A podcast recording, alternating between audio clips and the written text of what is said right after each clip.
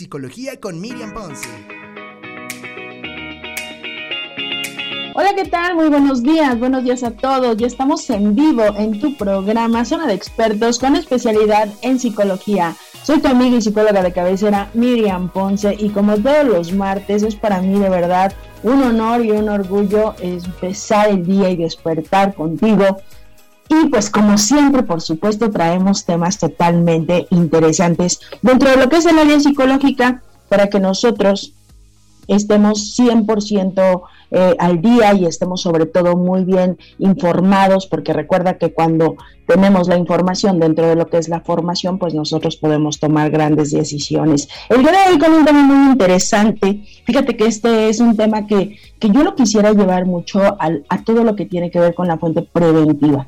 Tú sabes perfectamente bien que Miriam Ponce trabaja desde una metodología propia en donde venimos generando dos, dos puntos o dos sistemas. El primero que es un, un sistema preventivo y el otro que es un sistema este, correctivo, ¿de acuerdo? Entonces yo hoy lo quiero manejar dentro de las dos áreas, pero a mí me encantaría que todos estos temas los pudiéramos empezar a generar y a, vender y a vivir desde otra parte, desde otra conciencia en donde lo pudiéramos hacer desde una fuente totalmente preventiva. ¿Cómo afecta el divorcio a los hijos? ¿Cómo les va afectando? ¿Cómo nos va generando? Y precisamente por eso lo hablo desde el punto en donde me encanta llevar la situación a una situación preventiva, porque creo que si nosotros nos empezamos a educar, fíjate, muy, es muy importante, si nosotros nos empezamos a educar como seres humanos, como personas, como sociedad, en una fuente preventiva, pues va a llegar el momento en el que haya o pasen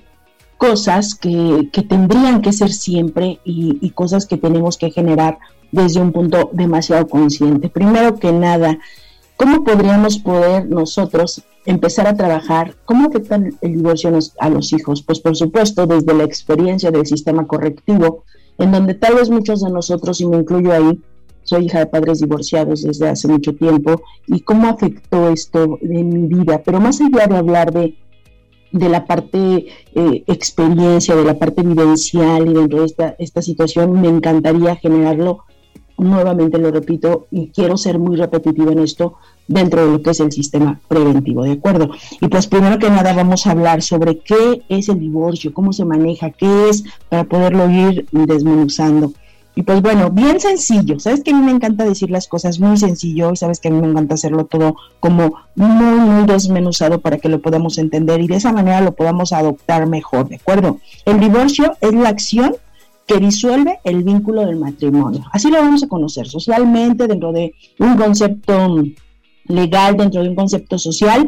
¿Qué es el divorcio? Es la acción que disuelve el vínculo del matrimonio. Esa es una, una situación directa. ¿Qué viene? ¿Qué viene detrás de todo esto que se escucha tan sencillo? Pues viene toda una serie de situaciones, viene toda una serie de consecuencias, viene toda una serie de, situaciones que muchas veces no estamos preparados, no estamos capacitados y no estamos ni siquiera este, abiertos a poder saberlo. Primero que nada, tenemos que saber y tenemos que conocer qué es lo que vamos a ver el día de hoy.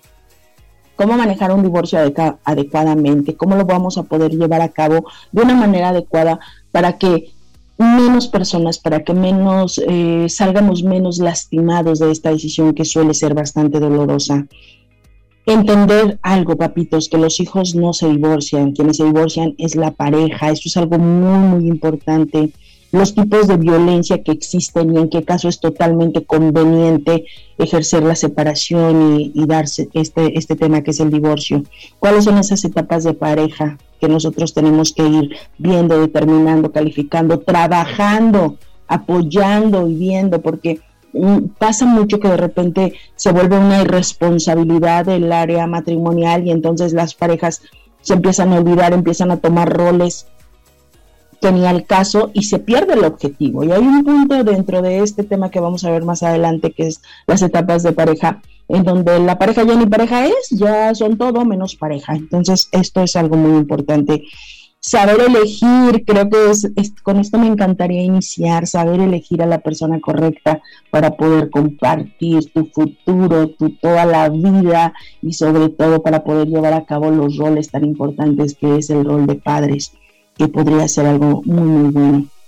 Vamos a ver también eh, cómo se da esta situación, esta sociedad de lo que tiene que ver con el divorcio, que es dentro de este tipo de casos en donde pues tal vez no hay un divorcio, pero sí hay una separación de cuerpos.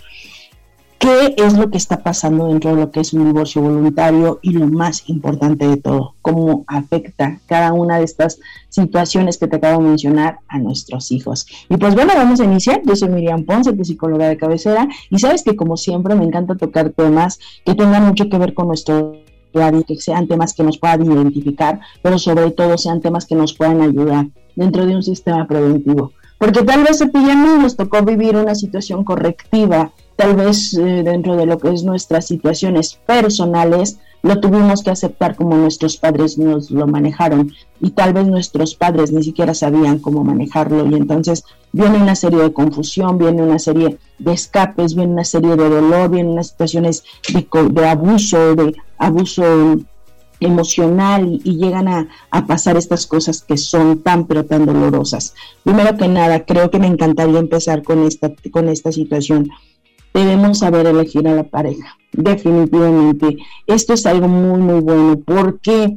Porque fíjate que cuando nosotros, generalmente, cuando uno toma una decisión dentro del área personal, cuando tomamos decisiones, siempre vemos el aquí y el ahora y entonces no nos enseñan, yo, creo que es algo primordial con lo que tendríamos que elegir y deberíamos empezar a transformar. Empezar a saber desde pequeñitos que todo lo que inicia tiene un fin, que todo lo que inicia tiene un fin.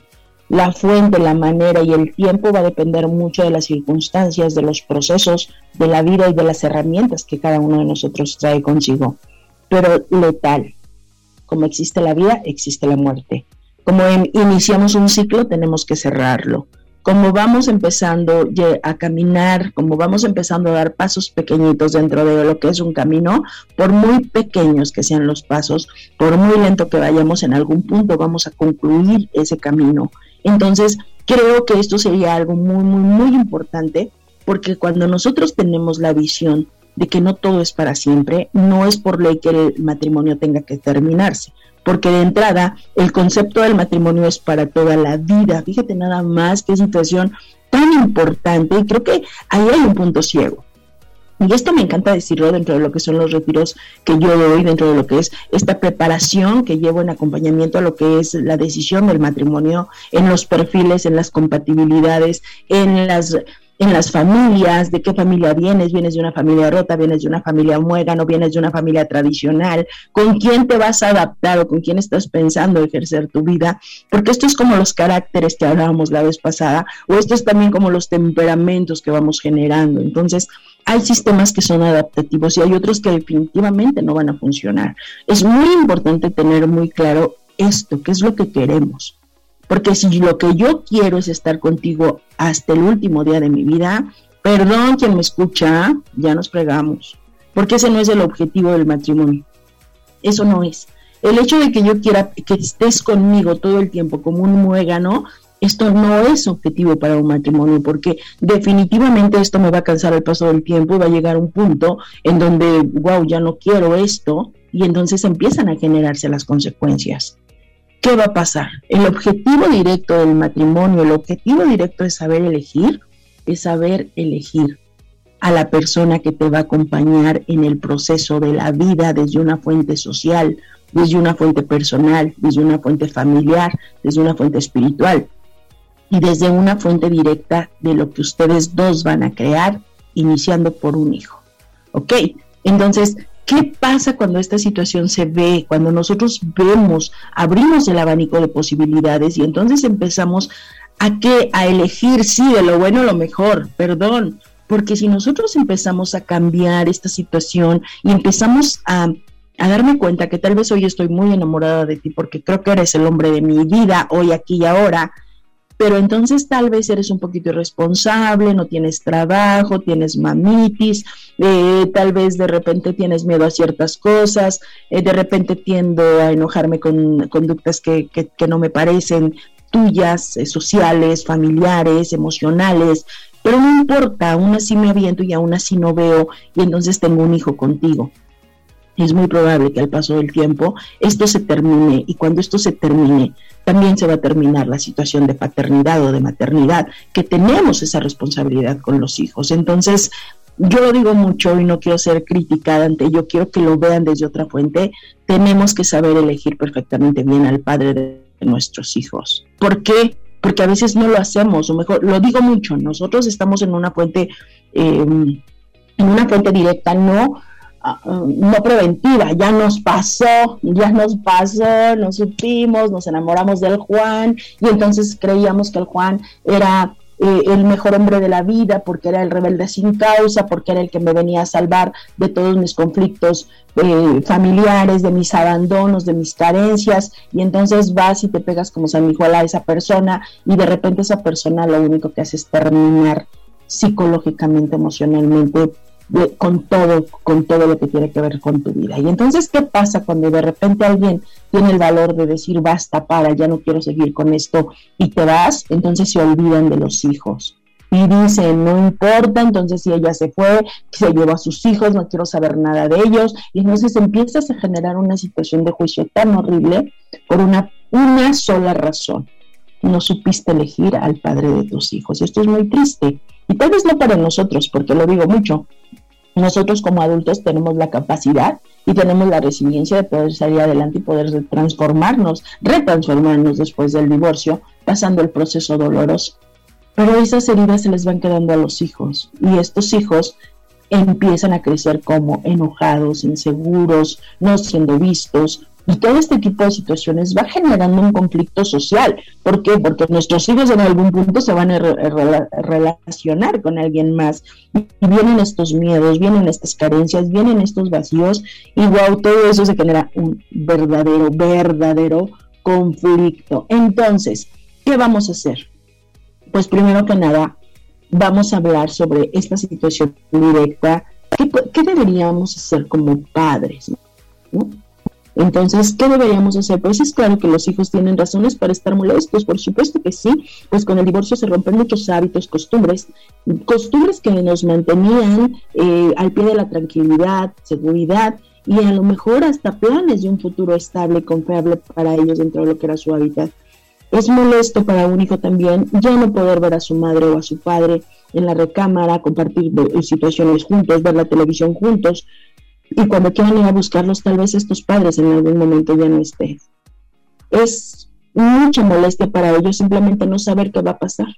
Sin embargo, hay que cuidar que los hijos no sientan molestia o enojo por no estar de acuerdo con la decisión que tal vez en ese momento los padres tomaron o porque sientan que fue injusto para el padre o tal vez para la madre, porque empiezan a generar partidos. Entonces, es que yo creo que mamá tenía razón, es que yo creo que papá tenía la razón y tenemos siempre tener que saber que ellos son los hijos de la familia, dados en las condiciones que sea entre la madre y entre el padre. Es muy difícil porque porque es un error confundir confundirlos que el divorcio sea un problema de familia. Esto de verdad es un error no debemos en primer lugar permitir que esto se vea como, como un, problema de familia. Esto es una decisión familiar que se está tomando para una situación en mejora, en calidad de la vida de cada uno de los integrantes de la misma, es muy importante, ¿de acuerdo? Entonces, cuando viene la ruptura o el desgarramiento, de una relación importante, pues entonces ellos no van a saber cómo actuar, porque nosotros no estamos, estamos transmitiendo, estamos transfiriendo el dolor, el miedo, la tristeza, la injusticia y todo esto que viene como por añadidura dentro de un proceso de divorcio cuando venimos en una fuente correctiva, ¿de acuerdo? Pero si nosotros nos manejamos dentro de la fuente preventiva, pues entonces vamos a empezar esto, vamos a saberlo perfectamente bien. El divorcio no siempre es tan malo como se escucha. El divorcio puede llegar incluso a salvarnos la vida a muchos de los habitantes de esta familia, pero lo tenemos que ir manejando y lo tenemos que ir determinando como parte importante del proceso de vida en cada una de las familias y sobre todo en cada una de las dinámicas que vamos llevando y que se va teniendo dentro de lo que es esta fuente social. Fíjate nada más qué situación tan importante, es que de verdad a mí me encanta tocar estos temas y sobre todo me gusta mucho que todos y cada uno de nosotros estemos en la misma sintonía. No te vayas, yo voy a ir a un corte y regreso. Soy Miriam Ponce y estás en Radio Mex, la radio de hoy. Regresamos.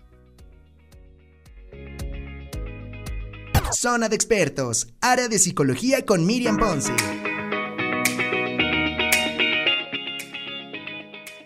Y ya estamos de regreso en tu programa Zona de Expertos con especialidad en psicología. Soy tu amiga y psicóloga de cabecera Miriam Ponce. Y pues recuerda que todos mis martes también son tus martes. Y pues estamos hablando el día de hoy algo muy interesante y es cómo afecta el divorcio a nuestros hijos. Entonces, hablábamos ya en la primera parte de, todo este tipo de situaciones que se vienen dando. Estamos hablando mucho sobre corregir esta parte poder empezar a trabajar toda la fuente psicológica, toda la fuente terapéutica dentro de lo que son sistemas preventivos. De verdad creo y estoy 100% convencida dentro de lo que es mi metodología que si nosotros empezamos a actuar en una fuente de prevención, no vamos a evitar el correctivo definitivamente. Entonces, pero para esto pues tenemos que empezar a hablarlo desde el origen, desde lo que es, antes de llegar a generar el divorcio, afectación a los hijos, tendríamos que empezar a hablar sobre la elección de la pareja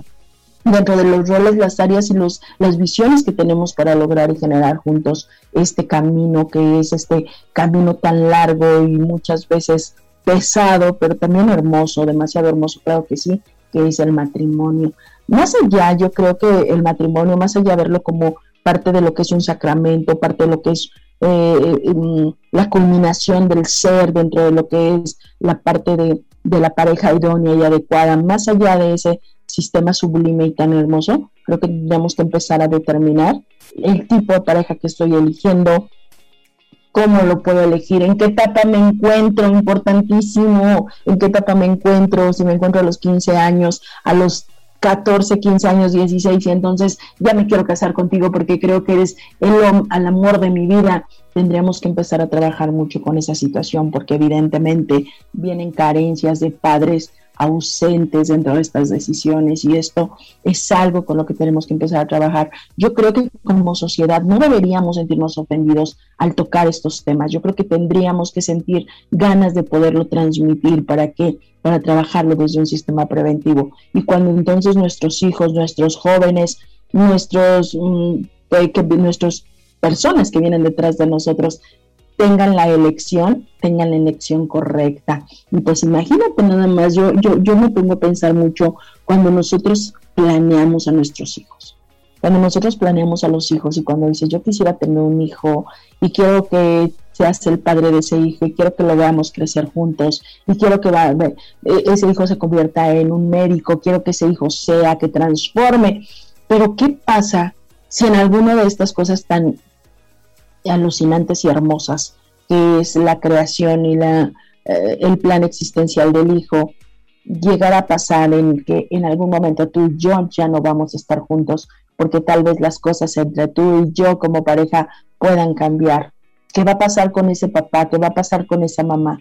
¿Vamos a seguir caminando hacia el mismo objetivo por el bien de nuestro hijo? ¿O entonces cada quien se va a hacer para un lado, se va a voltear y le vamos a arruinar la vida de aquí a lo que él se sepa defender solo. Entonces, eso es algo muy importante que tenemos que replantearnos desde la primera vez en donde decimos, sí, claro que quiero, ¿te quieres casar conmigo? ¿Te quieres? Fíjate todo lo que viene detrás de esa pregunta. Me encanta, me encanta siempre preguntar algo, algo que me gusta mucho preguntar a las personas con quienes tengo esta conexión o con quienes tengo esa fuente, esa fuerza, y siempre digo, ¿cuál es tu misión? Y después de preguntar cuál es tu misión, siempre digo, ¿qué pasó cuando te declararon el, amor y te dijeron, te quieres casar conmigo? Y de repente dicen, ni siquiera me dijeron, solo me robaron y me llevaron, y digo, santo, por Dios, fracaso seguro, Dios mío, pero mucha adrenalina y mucho, fue bonito al principio y entonces empiezas a escuchar, de verdad, yo les digo mucho, escuchen las historias de las personas que tienen alrededor, escucha la historia de tu pareja, escucha la historia de la mujer o del hombre que estás a punto de meter en tu vida, esto es algo muy importante. Jamás lo estoy diciendo para que ustedes digan, no, mejor no lo entro, para nada, para que nos responsabilicemos sobre la situación que vamos a querer. ¿Por qué? Porque dentro de lo que es la fuente social, en la acción que refiere a lo que es el divorcio, la acción que disuelve el vínculo del matrimonio, tiene que ver con eso, con la responsabilidad paterna. con la responsabilidad materna, más allá de la obligación, porque es muy triste que una mamá tenga que meter una pensión obligatoria a un papá que no quiere dar dinero para la comida de su hijo. Eso se me hace bastante cruel, se me hace algo que no debería existir. Y creo que si lo trabajamos en un sistema preventivo, podríamos evitar el correctivo, que es esta parte de obligaciones. Qué horror. Y eso lo digo mucho, porque no porque quisiéramos que los hijos se convirtieran en una carga, solamente porque tenemos la responsabilidad de que eres quien yo traje, de que eres a quien yo formé, de que eres con quien yo convivo, porque se dice, por sus frutos los conocerás. Esto lo digo mucho, mamitas y papitos. Haz una evaluación de quiénes son tus hijos. Haz una, evaluación de qué tan feliz son. Haz una evaluación de qué tanto amor le tienen a la vida o qué tanto resentimiento tienen hacia ella. Y entonces vamos a empezar a trabajar desde ese punto. Y yo te aseguro que cuando este tipo de situaciones se vean desde la parte correctiva, preventiva, preventiva, entonces vamos a saber que sí existe la educación para el amor. Por supuesto que sí, que sí existen las etapas de la vida, que hay etapas en las que es maravilloso comerse un dulce, pero que hayan otras en las que definitivamente el dulce ya no va porque nos pica los dientes. Aguas con eso. Ay, qué bonito se escuchó. Entonces, fíjate nada más, vamos a verlo desde este punto. ¿De acuerdo? ¿Cómo lo vamos a manejar? ¿En qué momento pudiera ser necesario? ¿En qué momento pudiera ser necesario tal vez? ¿Cuánto tiempo antes hay que comunicar la decisión a nuestros hijos? bueno, ¿cuánto tiempo? Dicen mucho, es que desde, es que no se les dijiste, que pues es que no hay un tiempo establecido, todo eso va a depender de cada familia pero debe realizarse con tiempo suficiente para que el niño o la niña puedan ir asimilando la decisión y los cambios que van a producirse antes de que el padre o la madre abandone la casa. Esto lo tenemos que hacer, ¿saben algo? Hijo, hija, las cosas ya entre mamá y papá ya no están bien. Muchas veces dice, no queremos que los niños se den cuenta y los niños son los primeros, primeritos en darse cuenta que la situación entre papi y mami ya no está correcta. Vital, de verdad, obligatorio, tu padre toda la vida va a ser tu padre, no hay sustitutos, desafortunada o afortunadamente. Y tu madre toda la vida va a ser tu madre, no hay sustitutas, desafortunada o afortunadamente. Esto es una ley de verdad básica, fundamental, que debemos de tener marcada. La responsabilidad la tenemos nosotros, tú como padre y yo como mamá. Punto cero se acaba. ¿Por qué? Porque a veces, aunque son adultos, les duele. A veces, aunque son adultos, lo sufren. Entonces, esto va a determinar mucho la seguridad con la que nosotros vamos a manejar esto. ¿Cómo les vamos a explicar la separación a los hijos cuando son pequeños o cómo le podemos cómo se lo podemos explicar? Aunque la decisión haya sido tomada solo por una de las partes, ambos padres deben comunicárselo híjole, a mí me pasa mucho en terapia que de repente dicen, díselo tú, porque tú eres el que te quieres ir, díselo tú, porque tú eres la que estás tomando la decisión, yo no. Entonces, imagínate nada más en qué confusión metes al niño y qué irresponsabilidad de nosotros como adultos, como padres, el no querer enfrentar que la relación se terminó, que ya no hay más, que ya no siento lo mismo que sentía, que ya no puedo dar un paso más porque siento que me ahogo, siento que me asfixio, porque ya no es sano para mí. Y entonces, díselo tú, ahí te avientan, tú eres el que te quieres ir, entonces ándale, ve y hazlo. Imagínate tremenda confusión. Aquí somos dos. La decisión la tomamos ambos. ¿Por qué? Porque cuando uno quiere y el otro medio quiere, podríamos hacer muchas cosas. Pero cuando uno quiere y el otro ya no quiere nadita, el barco se va a hundir y es cuestión de tiempo. Tenemos que empezar a ser responsables con eso. Informar solo aquellos aspectos que puedan ser entendidos por los niños, utilizando un lenguaje adapta, que esté adaptado a su comprensión, un, lenguaje mm, apto para ellos. No decir, papá se va con otra, ya nos abandonó, nos va a dejar su... Eh, eh, pasa de repente, en esta situación de doble moral, en donde hay dos familias, en donde también de repente, pues como adultos tenemos demasiados errores y, estas situaciones duelen. Por supuesto que son dolorosas, nunca actuemos arrebatadamente. Por eso existe la terapia, por eso hay de verdad este, estos procesos de acompañamiento para poder terminar y llevar en un punto benéfico a ambas partes en lo que es esta toma de decisiones, informar solo aquellos aspectos que puedan ser entendidos por, por ellos y en un lenguaje claro y preciso. Entonces, cuando tú le dices a tus hijos, papá o mamá va a tener que salir de la casa papito, según nos vamos a divorciar, pero papá va a seguir siendo tu papá toda la vida, mamá va a seguir siendo tu mamá toda la vida, el niño lo capta de una manera diferente y las cosas empiezan a transformarse de una manera diferente. Anticipar los cambios, con quién vivirá, dónde y cómo se relacionará con el padre, con la madre, dependiendo de quién sea el que se vaya de la casa, en donde vivirá el padre a partir de hoy, a partir de la siguiente semana, a partir de... Démosles un tiempo. A veces los papás se van y es que se fue de viaje, es que anda trabajando, es que está con tu abuelito, está con tu abuelita, se enfermó, y entonces metemos situaciones que de verdad, imagínate, si nosotros como padres empezamos a fallarles a nuestros hijos, empezamos a mentirles desde una situación directa que es pruebas a las que se van a enfrentar más adelante, porque no sabemos si el día de mañana nuestros hijos van a pasar por esa situación. Y ellos cuando llegue ese punto van a decir, ¿cómo fueron mis padres? Ah, ok, actúan de esta manera, lo tomaron tan a la ligera que jamás me afectó, nunca me di cuenta, siempre lo normalizaron, o definitivamente fue el colapso para uno de ellos y de ahí se hizo infeliz y jamás pudo salir adelante. No, no puede ser esto. Tenemos la responsabilidad y tenemos la obligación de sanarnos, de ir a terapia, de poder enfrentarlo de una manera digna y sobre todo de dar la mejor versión a nuestros hijos de cada una de las decisiones que tomamos. No prometer lo que no va a poder ser cumplido. Importantísimo. Siempre, siempre, siempre, siempre. Esto tiene que ser cierto. Si tú vas a prometer, si tú vas a ver al hijo si tú vas a decir, yo voy a venir cada ocho días por ti, mientras haya un acuerdo legal, mientras llevamos esta situación a más, entonces yo te voy a ver cada ocho días, hagámoslo, vamos a prometerlo. O vas a poder ver a papá, pero después ya no le dejas ver al hijo porque el papá no cumplió con la obligación del dinero y entonces esto también se vuelve una negociación pésima. O sea, no vas a poder ver a tus hijos porque no les das dinero. Bueno, es una situación como un derecho y estoy en la parte legal, pues es un acuerdo tremendo. Sin embargo, desde la parte personal y desde muy, muy, una situación muy, muy objetiva y muy personal, es que creo que cada padre tiene su responsabilidad. Y si tú le tienes que pedir o lo tienes que obligar a que te dé algo para con tus hijos, pues entonces está siendo incorrecto, no está asumiendo el rol. Y es un problema, no es tu problema. Y, y si tú tienes que prohibir que dé a tus hijos por una situación así, pues a trabajar, haz lo bonito, sal adelante, de verdad, no dependas. Y esto se oye difícil, pero al final del tiempo puede ser algo muy benéfico para todos los que están dentro de este proceso. Una faceta positiva o enriquecedora puede ser esta etapa, claro que sí. ¿Por qué?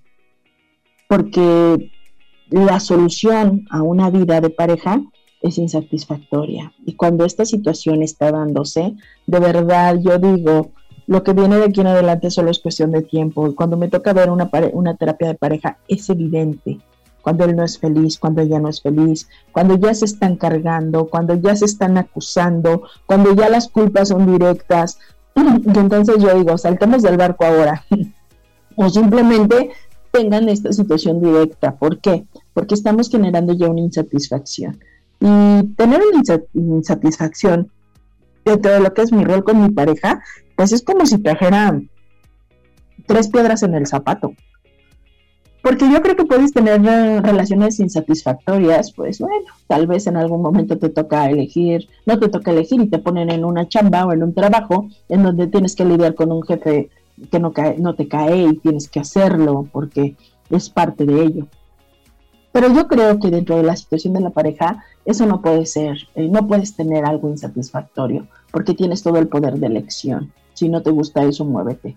Y yo estoy segura que las decisiones, cuando son conscientes, siempre son para bien, ¿no? Vamos también a que permitir aprender nuevos modos de la relación con los hijos, con el excónyuge, con las posibles nuevas parejas.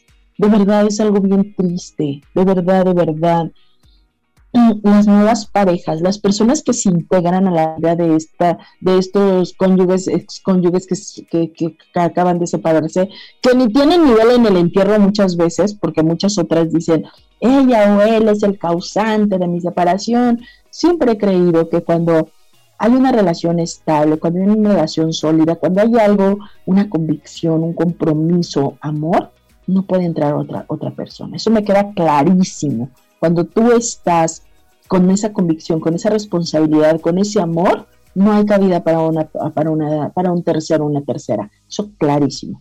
Cuando llega alguien más y entonces entra, es porque eso ya está de la jodida, ya está del nabo. Cuando hay, dejan entrar algo es porque hay una fuga. Definitivamente, no lo justifiquemos y vamos a ser responsables con las decisiones que tomamos.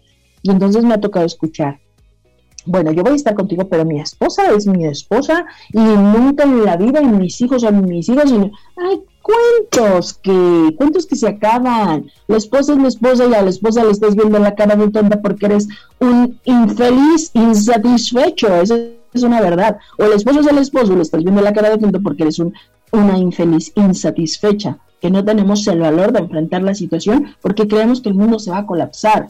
Porque estoy perdiendo mi rol de papá tus hijos no tienen que dejar de ser tus hijos, tus hijos no tienen por qué dejar de recibir una pensión, no tienes por qué dejar de ir a la escuela con ellos, sí, por ellos, perdón, porque simplemente vas a terminar con mamá. Eso es patético.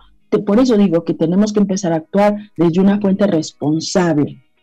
De acuerdo, los hijos se ven beneficiados de la separación del clima de tensión cuando está entre parejas, claro que sí. Los primeros contentos que eh, empiezan a decir, me siento bien porque mi mamá no está peleando con papá, o me siento bien porque el papá no está en casa y no estarán peleando. Son ellos.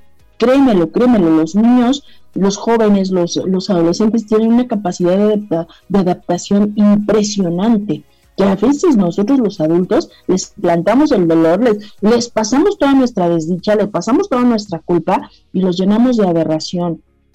Y entonces cuando se suma una pareja nueva que no tiene nada que ver que ya pasamos el proceso de duelo, ya tenemos ocho años divorciados, ya tenemos diez años divorciados, ya que no tiene nada que ver nadie, y regresa o viene una pareja y entonces la, el excónyuge empieza a manejar situaciones de, de dolo, de abuso, o sea, por favor, por favor, tenemos que ser responsables, somos adultos y cada uno de nosotros nosotros vamos sabiendo cómo vamos actuando y cómo vamos llevando este tipo de situaciones a la vida.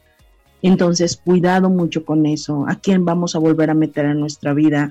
Yo les digo mucho, sánense, sánense, dense tiempo de estarse, dense tiempo de conocerse en todos esos ah, ah, ah, em, hábitats que no se conocieron estando dentro del matrimonio. Y después, todo viene por añadidura, sin ninguna preocupación.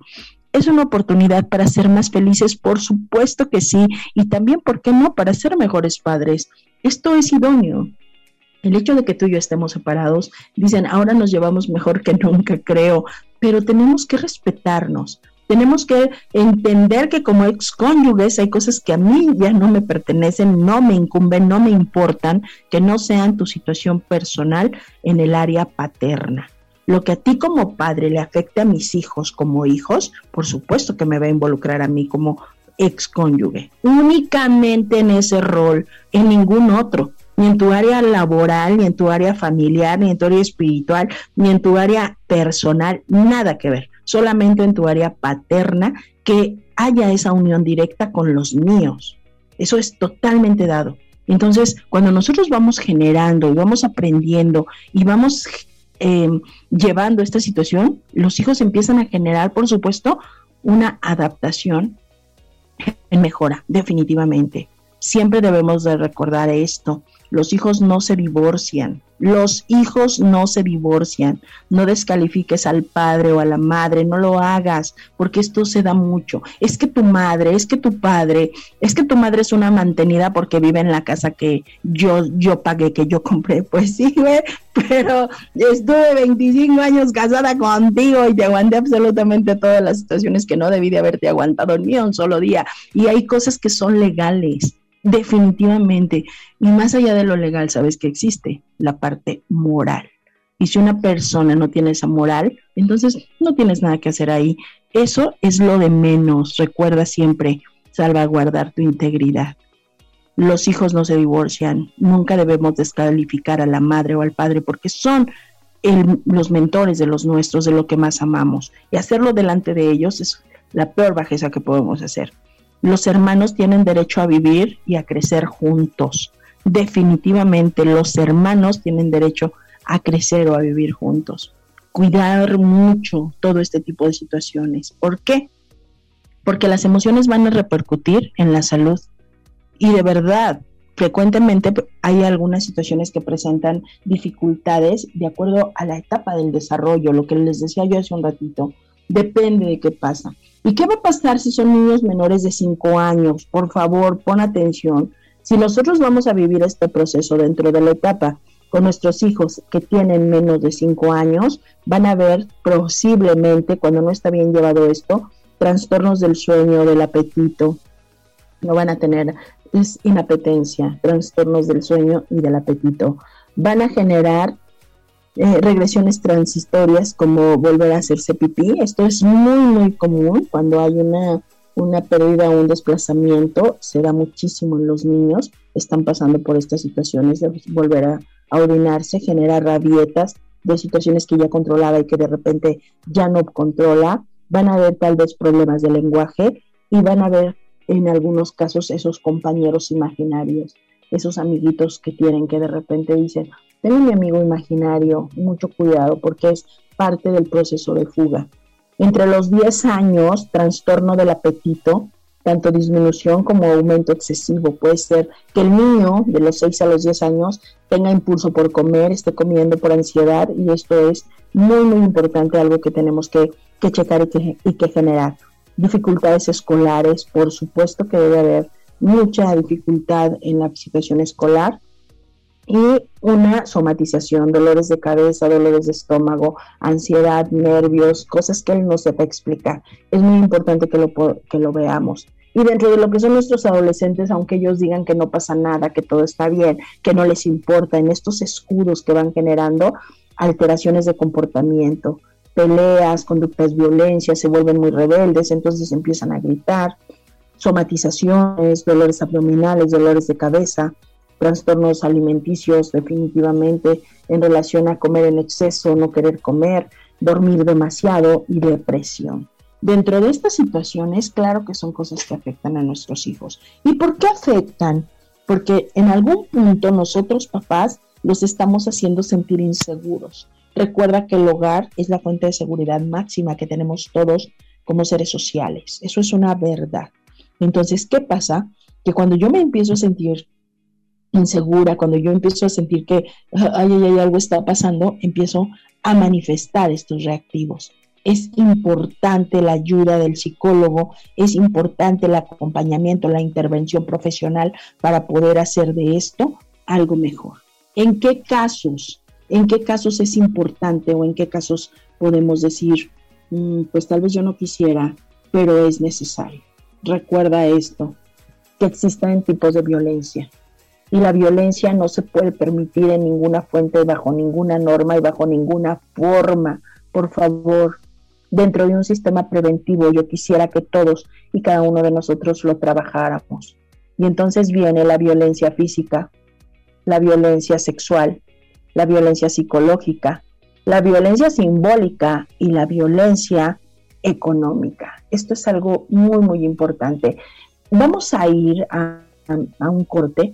Ahorita que regresemos, vamos a explicar cada uno de este tipo de, cada una de, esta forma de tipos de violencia para que ustedes lo vayan generando y para que lo vayan manejando. Lo tenemos, es válido, lo, lo podemos manifestar, tenemos que decir para porque este tema creo que es un tema demasiado, demasiado largo y creo que es un tema que se tiene que profundizar y creo que es un tema que para poder llegar a manejarlo como un preventivo tendríamos que discernir y tendríamos que ver el correctivo definitivamente. Y entonces, pues yo te digo que vamos a ir a un corte, regresamos para poder ver todo esto. Recuerda, recuerda que todos los martes en punto de las 10 de la mañana pues tenemos este programa de zona de expertos especialidad con psicología, Miriam Ponce. Y también recuerda que a las 9 de la noche vamos a tener la retransmisión de este programa por www.radiomex.com.mx. No te vayas, regresamos.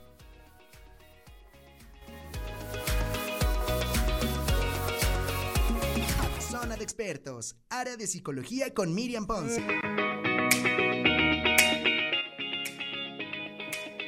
Así es, estamos ya de regreso en la recta final de este programa, en donde estamos hablando justamente sobre cómo afecta el divorcio en nuestros hijos, la manera de poderlo manejar desde una manera preventiva y no llegar a la fuente correctiva. Sin embargo, decimos también que para poder nosotros empezar a determinar esto, pues tenemos que empezar a través ya de la experiencia y a través de todo este tipo de situaciones. Antes de ir a corte les mencionaba yo que existen tipos de violencia y que dentro de, esta, de estos tipos de violencia, que son cinco que los vamos a desmenuzar ahora, tenemos nosotros que tener muy bien cuenta y muy claro en donde sí, en donde no y en donde nunca. Y cómo se pueden manifestar los distintos tipos de esta violencia a la que vamos a hablar. Ya hablábamos, primera primer tipo de violencia que es la violencia física. Y esta violencia física habla de cuando la persona, sea el cónyuge, hombre o mujer, cualquiera de, los dos pueda dañar tu cuerpo. Escucha, si te empuja, te patea, te da cachetadas, te arrincona e inmoviliza, arroja objetos, estamos hablando de una situación de violencia física. Corre, salga ahí, es importantísimo. Violencia psicológica, que eso es muy sutil. ¿Por qué? Porque va dañando lo que es tu autoestima. Te insulta, te humilla, te descalifica, te aísla, te cela demasiado, te vigila permanentemente, esto es una violencia psicológica. Sale ahí, de verdad. Son cosas y son situaciones muy, muy importantes. Tipo de violencia sexual se apropia de tu sexualidad. Si te obliga a tener sexo, te exige que realices prácticas que tú no quieres, se niega a usar preservativo, te obliga a tener sexo con otras personas, esto es un tipo de violencia que de verdad no podemos, no podemos permitir bajo ninguna situación. Aunque tal vez no existan las otras dos, con una de ellas que llegue a existir, estamos hablando de que tienes que salir corriendo de ahí. Estamos hablando de hoy en la, en la parte de lo que es el divorcio, pero esto también puede generarse en cualquier tipo de situaciones, ¿eh? A veces con los mismos padres, a veces con la familia, con quien sea, de acuerdo con la pareja, con el novio, mucho cuidado con esto. La violencia simbólica, que este tipo de situaciones casi no se ve, casi no se sabe, no se habla de ello. La violencia simbólica eh, refuerza y refuerza como esta parte de lo que son los roles y los estereotipos.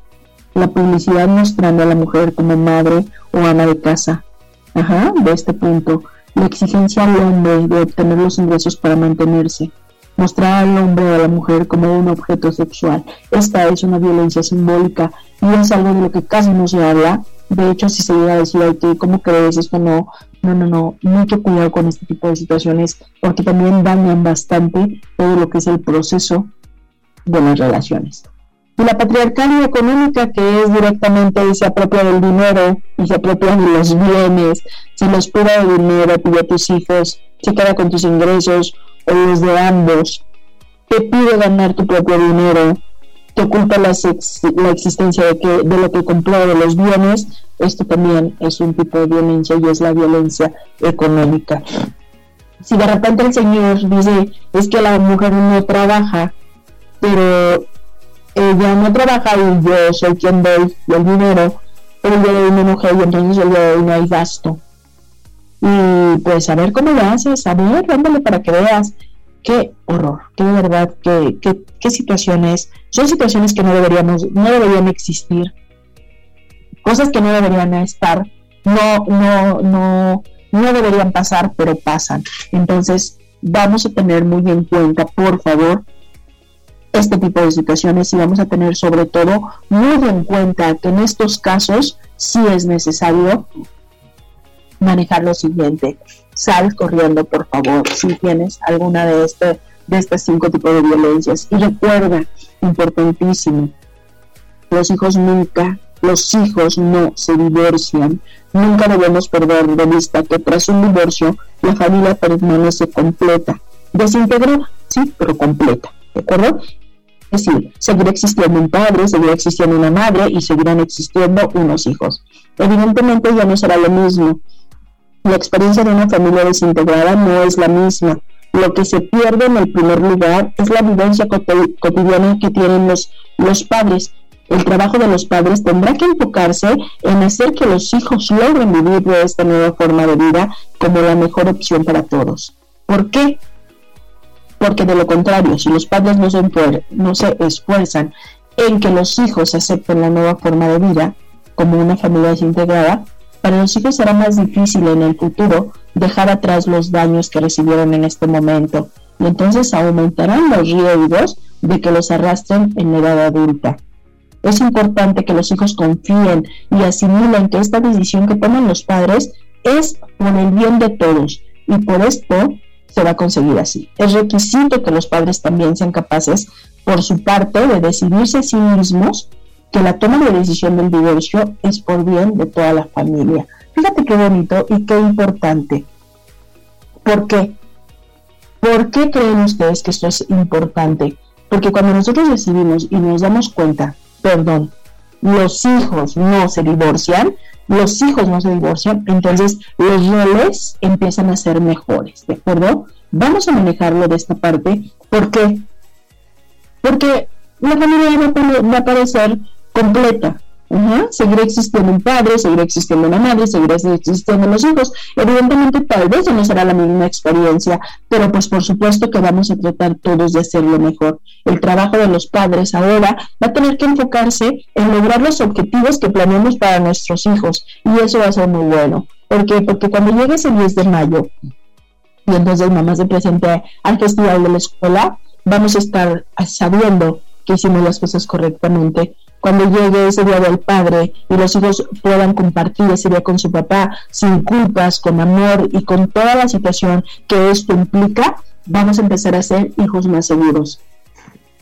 Cuando venga entonces después, en la adolescencia, que nuestros hijos tengan tal vez que decidir o que elegir una pareja, un noviazgo, sepan que esto es parte de un proceso, de una evidencia que nos va a ir pudiendo para más adelante poder conocer a más personas y nos va a ir pudiendo a ser mejores seres humanos. Siempre lo digo, y lo digo mucho, cuando una pareja se termina, cuando una relación termina, cuando dejamos a alguien en el camino, por la razón que sea, en el momento en el que nos evaluamos, todos debemos terminar siendo mejores personas. A partir de hoy, aunque esto haya terminado, Hoy eres una mejor persona por el hecho de que estuviste a mi lado y viceversa. Hoy soy una mejor persona porque te conocí, porque estuviste conmigo, porque compartimos este tipo de situaciones y entonces eso va a ser siempre que vayamos sumando la sociedad, que vayamos sumando estos hijos, que vayamos sumando esta vida y sobre todo que sepamos que dentro de las adversidades, dentro de la vida hay muchas adversidades, pero si en algún punto llegamos nosotros a generar un sistema preventivo, entonces los que más amamos, nuestros hijos que más queremos, pues por supuesto va a ser algo muy bueno. ¿Por qué? Porque no les va a afectar. Y si les afecta, van a saber que van a tener que aprender a vivir con ello de una manera digna, sabiendo y poniendo a papá, poniendo a mamá y poniendo su rol en donde pertenece. El día de mañana su parte personal, familiar, laboral y espiritual va a determinar el rol de cada una de las situaciones que está viviendo. Fíjate qué situación tan bonita.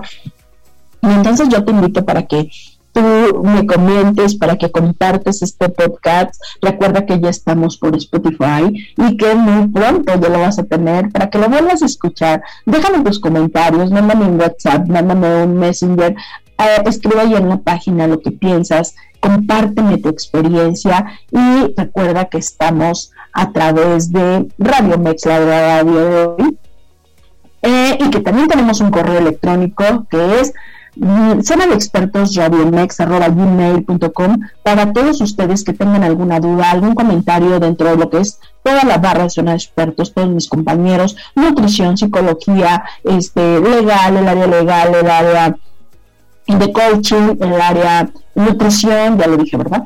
y también, este, el área escolar, se me fue, se me fue, perdón, se me fue, pero también con mi querida eh, amiga y mi querida compañera Yepes, por ahí, a todos y cada uno de mis compañeros, pues nos pueden hablar, nos pueden generar este un mensajito. Muchas gracias, yo soy Miriam Ponce, recuerda que es un programa en vivo a las nueve, repetición, a las nueve de la noche, www.radiomex.com.mx.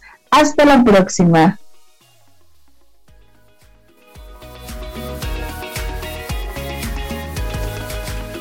Esto fue Zona de Expertos Profesionales en Línea.